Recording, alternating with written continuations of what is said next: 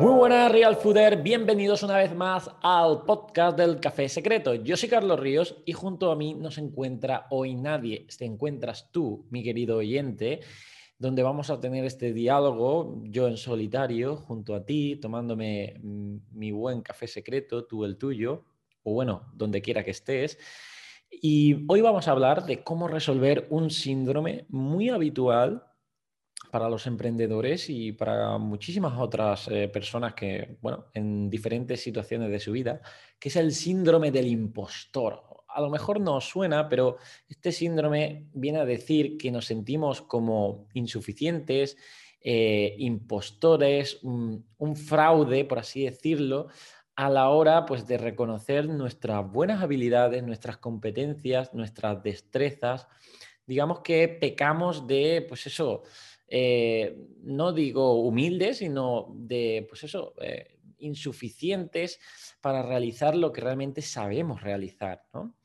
Y esto nos, nos provoca, un, por un lado, un sentimiento de culpabilidad, un sentimiento de incertidumbre, un sentimiento de, pues eso, falta de confianza en uno mismo o uno misma y la verdad es que pues, puede ser bastante limitante a lo largo de nuestra vida y de nuestro éxito personal o profesional. Por eso hoy quería comentar cómo yo he ido lidiando con este síndrome del impostor y cómo puedo ayudarte eh, a ti a que no lo, no lo tengas, ¿vale? Y antes de continuar con el episodio de hoy, te quiero recordar a nuestro patrocinador oficial Storytel. Storytel es esa aplicación de audiolibros que es el Netflix de los audiolibros. Solo con el pago de la suscripción vas a tener acceso a miles de audiolibros. Puedes acceder a Storytel gratis durante 30 días si te metes en www.storytel.com barra. Ahí tendrás un acceso para registrarte a través de este link y acceder durante un periodo de prueba de 30 días a todos estos audiolibros. Bueno, partimos de la base de que todos, todos tenemos un, miedo mm, al fracaso que es totalmente razonable, es decir, un miedo a equivocarnos como, pues eso, como prevención. Y es que eh, ya nuestros antepasados en las tribus eh, del Paleolítico, eh, es cierto que digamos, eh, muchas veces el que sobrevivía era el que no, mm, no arriesgaba, por así decirlo, el que no metía la pata. ¿Por qué? Porque una metida de pata a nivel de mm, posicionarse, declararse, eh, atreverse, podía ser un paso en, en falso. ¿Por qué? Porque realmente eh, los peligros que había entre las tribus, pues eh, de competencia entre unas y otras, de líderes, de, pues, eh, bueno, se resolvían muchas veces a duelos a muerte, ¿no? Entonces sí que es cierto que mm, ante una multitud, por ejemplo, el posicionarse y atreverse y cagarla, por así decirlo, podía verse, pues, bueno, con toda la multitud echándote encima, ¿no? Es decir, es como si pues eso, eh, dices algo que a la gente le cae mal esto, y claro, antiguamente en esta época, mm, pues eso, prehistórica, por así decirlo, pues sí que suponía un gran peligro para nuestra integridad física. Pero hoy eso no existe. Sí que tenemos esos genes que codifican durante, pues eso, miles de años que hemos estado viviendo pues, eh, en tribus, en taparrabos, ¿no? por así decirlo, pues sí que es cierto que codifican lo que hoy tenemos ese miedo, pues eso, a atrevernos, a mm, posicionarnos, a hablar en público, a mm, compartir nuestras enseñanzas, lo que sabemos, etcétera, ¿no? Eso por una parte, que hoy en día no tiene ningún tipo de, eh, por así decirlo, peligro, mm, peligro por lo menos para tu integridad física. La libertad de expresión hoy en día nos confiere esa, pues digamos, esa, esa garantía de que nadie nos va a matar por decir lo que pensamos, lo que creemos, comunicar y para nada. Lo único que sí, se pueden reír de ti porque digas una cagada, porque te equivoques, etcétera. Vale, sí puedes tener miedo a esto y a, pues eso, al sentirte, pues hacer el ridículo, ¿no? Y creer que eso te va, pues eso, a manchar tu imagen y que, bueno, que al final nadie te querrá porque ya la cagaste una vez. Pocas veces pasa eso, ¿vale? Entonces hoy no tenemos que tener ni miedo a nuestra integridad física y tampoco miedo a que, mm, por así decirlo, ya nos mm, la hayamos cagado hasta el fondo, ¿vale? Por otra parte, sí que es cierto que vivimos en un sistema educativo que sí que mm, hace, penaliza mucho, pues eso, el fracaso, ¿vale? Es decir, en lugar de intentar premiar los éxitos pese a los fracasos que hayas tenido, tenemos un sistema educativo de que, oye, te ponían un cero, un negativo si lo hacías mal y realmente incluso te podrían los, los profesores, los malos profesores, te podrían incluso humillar delante de la clase por tu fracaso y eso hacerte sentir pues culpable, una mierda, en fin, eh, tener miedo a errar, ¿no? Tener miedo a ese fracaso. Y eso es común en muchas escuelas donde pues incluso desde un sistema educativo orientado más en el miedo, es decir, el miedo a hacerlo mal, a sacar un negativo, a suspender un examen, todo eso hace que tengamos como esa barrera invisible que nos alerte de que, uy, como fracasemos, como la caguemos, esto va a ir muy mal.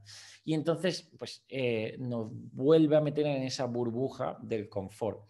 En cambio, en sistemas educativos donde el fracaso realmente, pero el fracaso entendido como hacer lo que mejor uno puede hacerlo en las condiciones que tiene, pues eso, mm, más que un fracaso, ya es un éxito, porque es un aprendizaje y cualquier aprendizaje es un éxito a largo plazo, ¿no?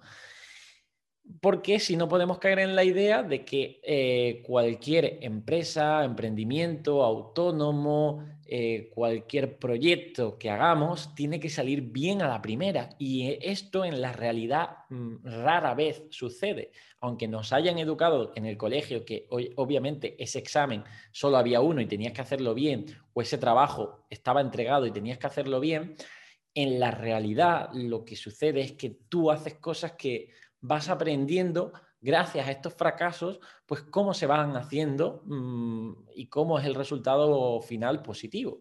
Entonces, los fracasos realmente son los maestros, ¿vale? Los fracasos te dan una información empírica, directa, eh, muy práctica, muy personal de lo que tienes que hacer o no tienes que hacer. Es cierto que hay fracasos y fracasos. probablemente un fracaso que te lleve a una ruina y a un endeudamiento masivo, pues eso mm, claro que es un, error que puede pasarte factura en el largo plazo. Pero fracasos donde, bueno, pues eh, pierdas a, no sé, a, un miembro de un equipo por, una serie de, de, de no compatibilidad, porque hayas creado un producto que la gente al final no quería esto, porque hayas gastado un poco más de la cuenta cuando realmente no deberías haberlo hecho. Todo esto son cosas normales, es decir, tienes que, por así decirlo, como decía Steve Jobs, unir los puntos eh, hacia atrás y confiar de que hacia adelante se van a resolver. Es decir, que todo ese camino, mirándolo con retrospectiva de esos fracasos, al final es donde te han llevado a donde estás hoy siempre y cuando hagas caso de esos fracasos. Entonces, el síndrome de impostor, pues sí que suele confundirse un poco con ese miedo también al fracaso, pero muchas veces el síndrome de impostor aparece en personas que realmente, eh, en cierto modo, tienen éxito. ¿Vale? Y esto mm, lo, fui experimentando yo a medida que la gente me hacía más caso, tenía más seguidores Mm, y, bueno, pues es cierto que como que tenía más responsabilidad a la hora de posicionarme y hablar. No es lo mismo pues tener a mil seguidores y decir lo que piensas que tener a un millón.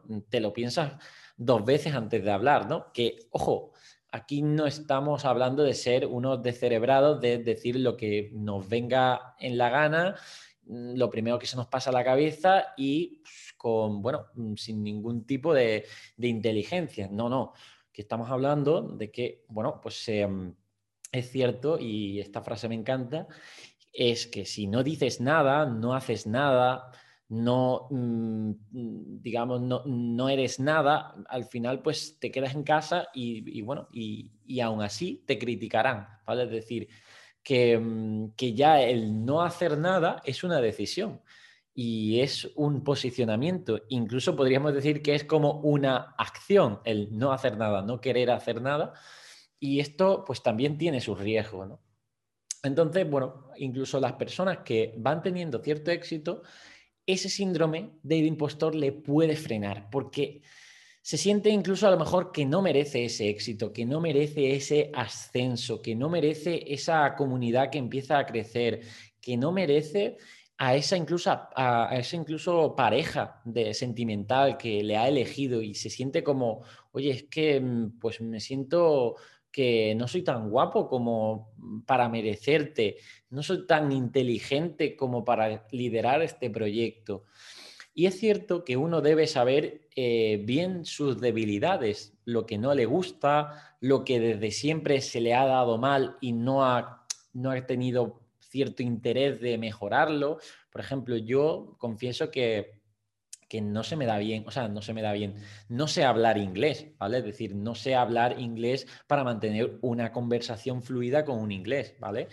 Eh, puedo echarle la culpa de nuevo al sistema educativo español de, de, esto, pero es cierto que yo luego por mi cuenta y ya en la edad adulta no quise eh, pues mm, estudiar eh, inglés, aunque está en el extranjero y sé que es la mejor forma, pero bueno, es algo que lo asumo, ¿no? Sé que eso es una debilidad mía, ¿no? O sea, no sé hablar eh, el idioma, aunque sé leer perfectamente inglés y entenderlo, pero eso es una cosa y otra cosa es mantener conversaciones fluidas, ¿no? Y entender a personas nativas. Pues bueno, esto es una cosa que uno asume y puede ponerle remedio si quiere invertir ese tiempo, inversión y demás, o puede no hacerlo. Lo que pasa es que, pues claro, si a mí eh, me invitan, ¿vale? Por ejemplo, me invitan a mm, conceder una entrevista a un medio inglés, pues que yo tenga ese síndrome del impostor realmente no es un síndrome de impostor, es que yo no me veo capacitado para eso y, es la realidad eso está bien. Pero, por ejemplo, si me invitan a dar una charla del real fooding a, pues yo qué sé, mm, en directo, en la televisión, en el hormiguero, por, ejemplo, obviamente me daría un tembleque normal, decir, oye, ¿cuántos millones de espectadores hay detrás? A ver qué digo, qué lo que, cuántas miradas y demás. Eso es absolutamente normal. Pero lo que sí tienes que tener seguro es que, oye, si voy a hablar del real fooding, yo soy un crack del real fooding, sé lo que voy a transmitir con confianza, con determinación, porque lo valgo en ese sentido. O sea, en otra cosa no, pero en ese sí. Entonces no debe aparecer, o si aparece el síndrome del impostor, lo que tenemos es que darle argumentos para decir, oye, mm, sé mucho más de lo que realmente eh, creo que sé. Es cierto que también sucede una paradoja que a medida que vas aprendiendo mucho, te das cuenta de todo lo que te falta por aprender y esto es normal, ¿vale? Eh, en cambio, los que son más ignorantes se creen que lo saben todo, ¿vale? Y esto también puede ser un problema porque primero están hablando desde la ignorancia y luego incluso puede ser limitante a la hora de actualizarte, porque si crees que ya lo sabes todo, ¿para qué te vas a actualizar? ¿Para qué vas a seguir creciendo? dice, oye, te, quedas ahí, ¿no? Es cuando uno se le sube un poco a la cabeza el ego del título, ¿no? Oye, yo ya soy catedrático de tal y lo soy desde hace 20 años. Bueno, pues si eres catedrático, pero desde 20, hace 20 años no te actualizas, te digo yo que eh, está muy por atrás de incluso un estudiante de apenas cuatro años de estudio. Y esto es así, ¿por qué? Porque al final mm, nuestros conocimientos no son ningún título, es un flujo de información, experiencias, sabidurías que vamos cogiendo. Entonces, bueno, pues eh, es cierto que a medida que uno se va especializando en un campo, sabe todo lo que le queda por a lo mejor eh, dominar empieza a compararse con otros de su mismo campo y viendo la valía y la cuantía de esas personas, pero eso de nuevo también es un error. ¿Por qué? Porque al fin y al cabo siempre va a haber alguien mejor que tú en muchos aspectos, ¿vale? Pero es que tú digamos, por así decirlo, la gente que ayuda a otra gente, que no es otra cosa que el intercambio de, servicios, ¿vale? Es tu trabajo. La gente que ayuda a otra gente no tiene por qué ser la mejor en eso, ¿vale? Ni el mejor del mundo. Somos 7 mil millones de personas. Em, ¿Quieres ser el, primero de esos 7 mil millones? Esto es ya puro egocentrismo, ¿no? Realmente somos tantas personas que mm, somos muchos los que podemos ayudar a muchas personas y somos muchos los que podemos aprender de muchas personas. Y esa es un poco la, la mentalidad, el modelo mental. Siempre va a haber alguien a la que puedes ayudar con lo que tú sabes. Y siempre vas a poder aprender de alguien que sabe más que tú. Y esto es doblemente bueno porque siempre podemos estar aprendiendo de otras personas que han plasmado todo lo que saben en su libro o que realmente están mm, dominando nuevas fuentes de conocimiento y a su vez podemos ayudar a muchísimas personas que no que, saben menos que tú de ese campo concreto, ¿vale? Y siempre va a haber personas donde esos conocimientos que tú transmites les son útiles, ¿vale? Y no hay que, siempre vuelvo, vete a la utilidad, no a la perfección, porque la perfección no tiene por qué ser eh, útil a veces y no tiene por qué ser eh, única y excluyente para que sea válida. Realmente la utilidad para mí es una medida de, medir bastante buena a la hora de, oye, pues sé que estás ayudando a la gente, ¿no? Por ejemplo, este podcast que estoy grabando ahora mismo es un podcast que pues me ha, me ha, salido un poco más improvisado, decir, venga, quiero comentar esto porque lo veo, lo veo necesario, lo veo útil, ¿vale? Y creo que el receptor de este podcast pues le puede servir para ello. ¿Es el mejor, el más perfecto? ¿Me he tardado, yo qué sé, ocho días en hacerlo? No. Está claro que, por ejemplo, cuando vas a dar una charla en público, cuanto más te prepares esa disciplina, el dominio de esa disciplina, te hace tener seguridad en ti mismo, ¿vale? Y ahí va a haber, pues, eh, es una de las claves de no tener esa incertidumbre o no sentirte, pues eso, eh, impostor, un fraude de lo que estás diciendo. Porque es, a nivel de comunicación, eh, en cierto modo, tener claro lo que estás diciendo genera una mayor recepción de esos conocimientos a las, a las personas que están ahí recibiendo el mensaje. Eso no significa que no demos lugar a cierta duda e incertidumbre. Es decir, pues, oye, esto no lo sé, o hablar con una serie de, digamos, de palabras diciendo, oye, bajo mi experiencia o en mi opinión o creo que todavía no, esto no está absolutamente claro. Es decir, obviamente no hay que ser tan osado de decir, oye, tengo la verdad absoluta y esto es así porque es una ley universal como la ley de la gravedad. No. Pero sí que es cierto que transmitir esa confianza de lo que uno sabe hace que el receptor, oye, con, lo reciba con esa atención y decir, oye, ¿no pasa que cuando alguien es friki, friki hablando de que es apasionado en un campo que realmente a lo mejor incluso es algo extraño, pues te llama la atención. Pongo el ejemplo de, un, chico, de, un hombre que, que me sale en TikTok a veces que habla sobre cómic. Fijaos, no me he leído un cómic en, la vida, es decir, no me gustan los cómics. Eh, pero solo a ver el interés, la curiosidad, la pasión que ese hombre habla sobre los cómics, me deja ahí eh, súper curioso y, y, lo veo entero. ¿Por qué? Porque me gusta recibir ese tipo de información desde un emisor que sale con tan convencimiento y tanta pasión en lo que dice, ¿vale? Entonces esto es importante a la hora también de, bueno, pues de hackear este síndrome del, impostor, que puede ser bastante limitante a la hora de conseguir tus metas, porque puedes conseguir lo que se llama en psicología la, la profecía autocumplida. Si tú te sientes una mierdecilla, por así decirlo, si te sientes que no vales, al final puedes cumplirlo, es decir, que no lo vales. Igual al, al contrario, es decir, o el efecto Pigmalión, cuando tú le dices a un niño, cuando el maestro le dice a un niño lo bueno que es, en plan resaltando algo, el niño se lo cree, incluso, por así decirlo, le pone el listón alto para que busque esto, ¿no? Es decir, cuando tú destacas algo concretamente de, esa, de esa persona, oye, qué bien dibujas, sea o no totalmente cierto, oye, qué bien eh, te salen estos, estos trazados esa persona pues a lo mejor dice, ostras, pues a lo mejor sí tiene razón, se lo cree y busca esa, esa mayor perfección de la disciplina, ¿no?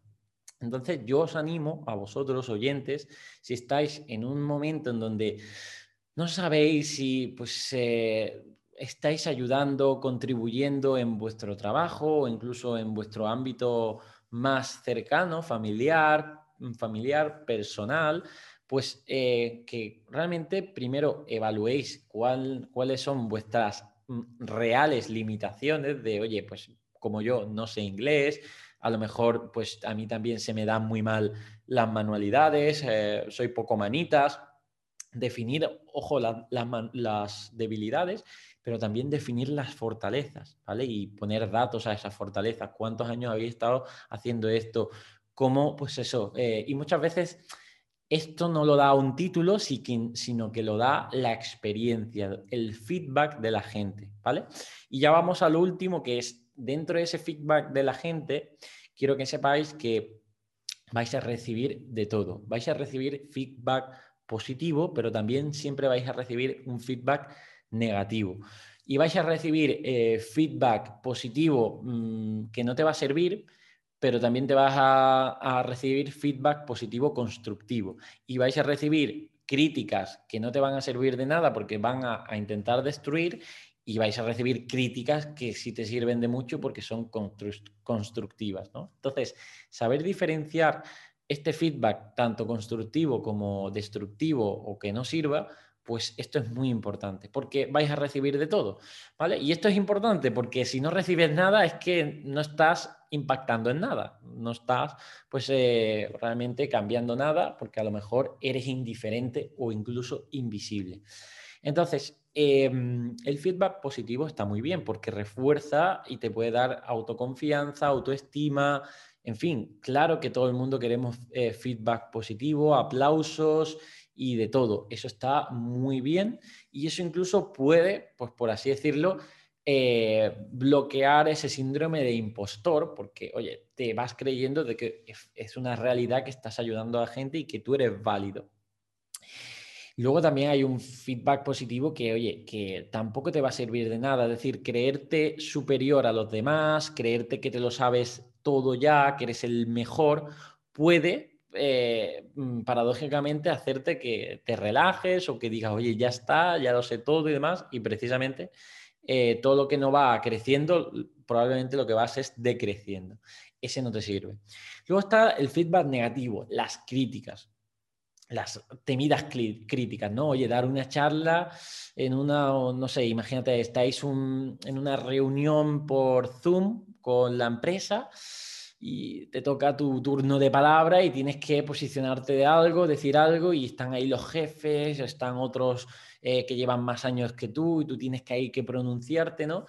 Y dices algo y ya, pues el jefe, mm, pumba, te mete ahí un zascaso, pumba, un zasca y tú dices, ostras, te desmoronas, ¿no? Y esto pasa mucho y yo que ahora pues lidero también equipos e intento dar obviamente un feedback eh, cuando tiene que ser crítico lo más empático posible, pero noto por ejemplo en chicos eh, que salen de la universidad, ojo que esto es normal, o sea, no es lo deseado, pero es lo normal porque yo también lo viví, que mm, cuando salí de la universidad entré a trabajar en un, pues en un trabajo donde tenía un jefe un poco pues old school, por así decirlo, de la vieja escuela, y a veces te medía unos zascas que digo, ostras, yo a mí eso pues eh, me derrumbaban. Incluso mm, alguna que otra vez mm, he vuelto a casa llorando, ¿no? Es decir, ¿por qué? Porque venía de la educación eh, pues que he tenido tradicional donde pues eso, un error podía ser como un determinante de que, oye, iba a perder el trabajo. Y en realidad, pues eh, este feedback, aunque sea así negativo, tienes que cogerlo pues, y, decir, oye, ¿qué puedo hacer con ello? Pero no dejar que tampoco te hunda en la miseria, porque desde la miseria poco vas a poder ayudar o poco vas a poder mm, pivotar y mejorar, ¿vale? Entonces, eh, hay críticas que obviamente son destructivas, las críticas que van hacia la persona, las críticas que el típico troll que te insulta, que ya va de, malas formas, que lo que quiere es pues eh, tirarte al suelo, al barro para, intentar ganar un... Porque al final esto es como un, un duelo ¿no? de egos, a ver quién gana y quién tiene la razón. Cuando estamos hablando de una crítica constructiva, no hay razón, es decir, hay hay diferentes puntos de, opiniones y, sugerencias y, todo es constructivo, es decir, no, los errores incluso pues son buenos porque son de nuevo aprendizajes. Pero el que va a intentar desmoronarte, destruirte, mm, dejar que estés en esa posición, eso no sirve de nada, ¿vale?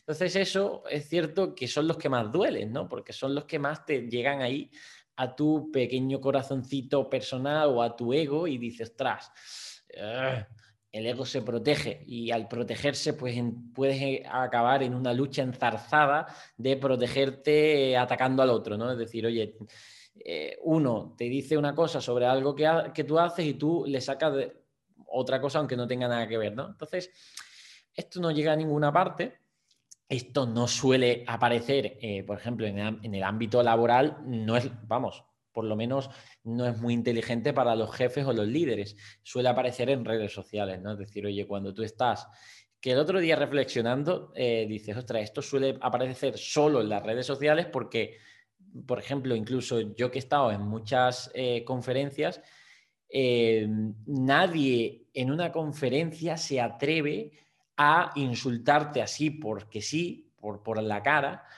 ni a, pues eso, a increparte, ni, ni a nada de, lo que hacen los haters en las redes sociales. ¿Por qué? Porque los haters en las redes sociales lo hacen bajo el anonimato o bajo la seguridad de, que tienen en las redes sociales, que pueden despotricar lo que quieran y bueno, pues ahí siguen en su casa, pues ahí resguardados, ¿no? Eh, lo mismo que cuando, pues eso, vas por la calle, nadie, a mí, en mi caso, siendo ya algo conocido, nadie nunca me ha dicho nada malo por la calle, ¿vale? Aunque tenga mis haters, ¿no? Entonces, bueno, eh, que sepas que esas críticas, en cierto modo, o las frases ladran, mm, pues cabalgamos, ¿no? Eh, eso significa que vas por un camino donde, oye, estás llamando la atención y esto puede ser positivo. Obviamente luego también puedes tener errores y críticas generalizadas que te lo están diciendo, no te puedes meterte ensimismado y decir, oye, esto yo soy el que tiene la razón y toda esta gente se está equivocando. No, tienes que escuchar y tienes que ser, mm, digamos, filtrar bien, ¿vale? En mi caso, por ejemplo, sí que soy consciente que, por ejemplo, hablo de temas por cómo están normalizados eh, los ultraprocesados en nuestra sociedad, que cuando voy en contra de ello, es normal que cierta parte grande de la sociedad se revuelva y vaya contra mí. Es decir, oye, no acepten que, por ejemplo, esos ultraprocesados son insanos o que nos han engañado durante mucho tiempo con el marketing y la publicidad o las enfermedades que producen. Al final incluso eh, creo incomodidades que hace que la gente, pues eso, mm, se, se polarice y eh, hay gente que se lo toma muy mal. Eso lo tengo yo en cuenta y eso no significa que yo esté, yo esté cagándola o esté mintiendo, ¿no? Porque siempre también me voy a una serie de cosas que son fuentes científicas que ciertamente me dan bastante seguridad, como cuando escribí el libro, que gran parte de toda la evidencia científica que recojo en el libro es para sentirme seguro, por así decirlo, de lo que estaba diciendo, ¿no? Y ojo que también cuando escribí el libro tuve mucho síndrome del impostor, decir, oye, ¿quién soy yo escribiendo un libro? Apenas tenía veintitantos años, mm, realmente joven, mm, había pasado mm, uno o dos años en los que me había concentrado bastante en el tema del real fooding, pero no diez años, ni mucho menos. Claro, era una responsabilidad que te lo editara una editorial como Planeta, que iba a llegar a todos sitios. Y digo, ¡buah! Bueno, pues me agarré en ese sentido a la fuente científica y digo, oye, todo lo que voy a decir, aparte de mi experiencia, lo voy a documentar con evidencia científica y eso, en cierto modo, me, va a dar esa seguridad, ¿no? Pero bueno, eh, lo que os decía de los haters, de las críticas, que siempre tienes que diferenciar las que vayan simplemente pues, a destruir a las que directamente te estén dando clave, de decir, oye, no sé, por ejemplo, si a veces en el podcast me ponéis un comentario, oye, el audio se escucha mal, o aunque lo digan de mala forma, el audio es una mierda bueno, pues eh, me puedo cabrear y digo, oye, pues vete tú a, mm, a, otro podcast con mejor audio, ¿no? O lo que puedo decir, oye, pues a lo mejor es verdad, el audio es una mierda y puedo mejorarlo, ¿no? Es decir, eh, cuanto menos también te lo tomes a, lo personal, ¿vale? Los que quieren hundirte porque quieren ir a, lo personal, pues eso no les dé no les esa razón, no les dé la razón, no les le des pie a derrumbarte para que te puedan pisotear. Pero los que simplemente a lo mejor te están dando una información, aunque sea negativa, una crítica, pues no te lo tomes personal. Digo, oye, acéptalo y dices, vale, pues lo puedo mejorar, lo puedo aceptar. Y lo mismo en el trabajo, si se lo tienes que comunicar una crítica a alguien de tu, de tu trabajo, oye, comunica eso de, forma natural y demás, empáticamente, obviamente, no, no hay que utilizar mm, palabras durísimas, pero, pero luego, si tú eres el que recibe esa crítica por parte de un superior o de un compañero y demás, pues oye, no te lo tomes de forma tampoco personal, porque eso no invalida ni tu valía como persona, que ya hemos dicho que es inherente a pesar de cualquier conocimiento, logro, éxito material que tengas, ya simplemente el hecho de haber nacido y ser persona, eso es, mm, eso, eso es todo, por así decirlo. Luego puedes conseguir todo lo que tú quieras, pero ya solo ser persona y vivir es todo, ¿vale? Eh, todo para considerarte, pues eso, digna y digno y, completamente, pues eso, eh, buena persona, ¿vale? Entonces, bueno, lo que quiero decir es que esas críticas, pues no te las tomes tan a pecho, ¿vale? No te las tomes tan a pecho y sé inteligente en cuáles te están dando una información y cuáles no. Y ya por último, deciros, pues que al final, eh, si estáis en el mundo de, pues, de emprender, de comunicar, de especializaros en una materia, y vender vuestros conocimientos, vuestros servicios, eh, crearos una red social, o sea, un perfil en, redes sociales o intentar mejorar en vuestro trabajo, que mm, siempre vais a ganar más si, si, os atrevéis, ¿vale? Y si también pensáis eh, en grande, ¿vale? Es decir, porque quien piensa en pequeño, pues mm, ya se está poniendo sus propios límites en eso pequeño. Pero si piensas en grande, a pesar de saber que el camino es paciente y el, trabajo debe ser constante y que no eh, pensar en grande no significa pensar en rápido y en fácil, no. Pensar en grande es ponerse mm, metas grandes por el simple hecho de decir, oye, es gratis, ¿no? ¿Por qué no pensar en ese, en decir, oye, si puedo tener en lugar de 10.000 seguidores 100.000 seguidores, ¿por qué no pensar en eso? Si puedo ganar en lugar de 1.000 euros al mes, pues 10.000 euros al mes, ¿por qué no ponerme, por así decirlo, esa aspiración mientras sea, ojo, sana en la cabeza de uno que no llegue a una obsesión ni, por supuesto, a una frustración que te diga, oye, esto no. Ponte esa meta grande simplemente por inspiración, por atrevimiento sabiendo que durante el camino va a haber esos obstáculos y uno de esos obstáculos vas a ser tú mismo, tú misma, con tu síndrome de impostor, con tus miedos, con tus incertidumbres. Y eso es normal, ¿vale? Eso es completamente normal. Pero haz un buen diálogo contigo, date las razones, ¿vale? Tanto prácticas, empíricas, de que realmente eres válido para eso y también las razones teóricas de decir, oye, es que tampoco pasa nada si me equivoco, eh, llevo también mucho tiempo estudiando sobre esto, creo que soy merecedor de comunicarlo, quiero hacerlo y siempre pensando en que puede ser muy útil para la sociedad, no tienes por qué ser perfecto, siempre va a haber alguien mejor. Si quieres ser nutricionista, no te compares ahora mismo Mm, con la cuenta de Carlos Ríos, sé el mejor nutricionista que tú puedes ser, en lo mejor y que, y que más te guste ser y con tus clientes, con tu comunidad, cuídalo, empieza a crecer y ya verás cómo todo sucede a partir de ahí.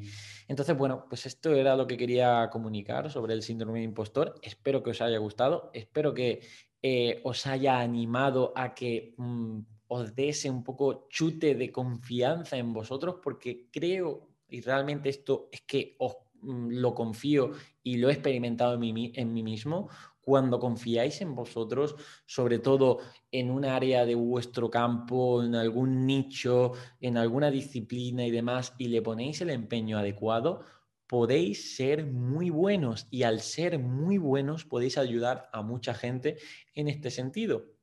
Y bueno, pues eh, deciros que no sois uno más o una más del montón. Cada uno tenemos una luz que brilla así especial que nos hace pues realmente especiales y útiles y valiosos en el mundo en el que vivimos, porque somos 7 mil millones de personas y creo que estas 7 mil millones de personas hay mucho por demostrar, eh, por ayudar, por compartir y por crecer durante este camino, ¿no? Así que os animo a todos a que brilléis, a que saquéis lo mejor de vosotros dentro de lo que, del campo que os guste y que lo, y que lo llevéis al máximo, que, que de verdad al final veréis cómo va sucediendo todo a, un ritmo que, bueno, pues os va demostrando el paso del tiempo cómo teníais razón de que, oye, si perseverabais, si seguíais por ese camino, pues al final se iban juntando esos, esos puntos y a pesar de haber obstáculos, problemas, críticas, a pesar de haber todo ello, al final merece la pena.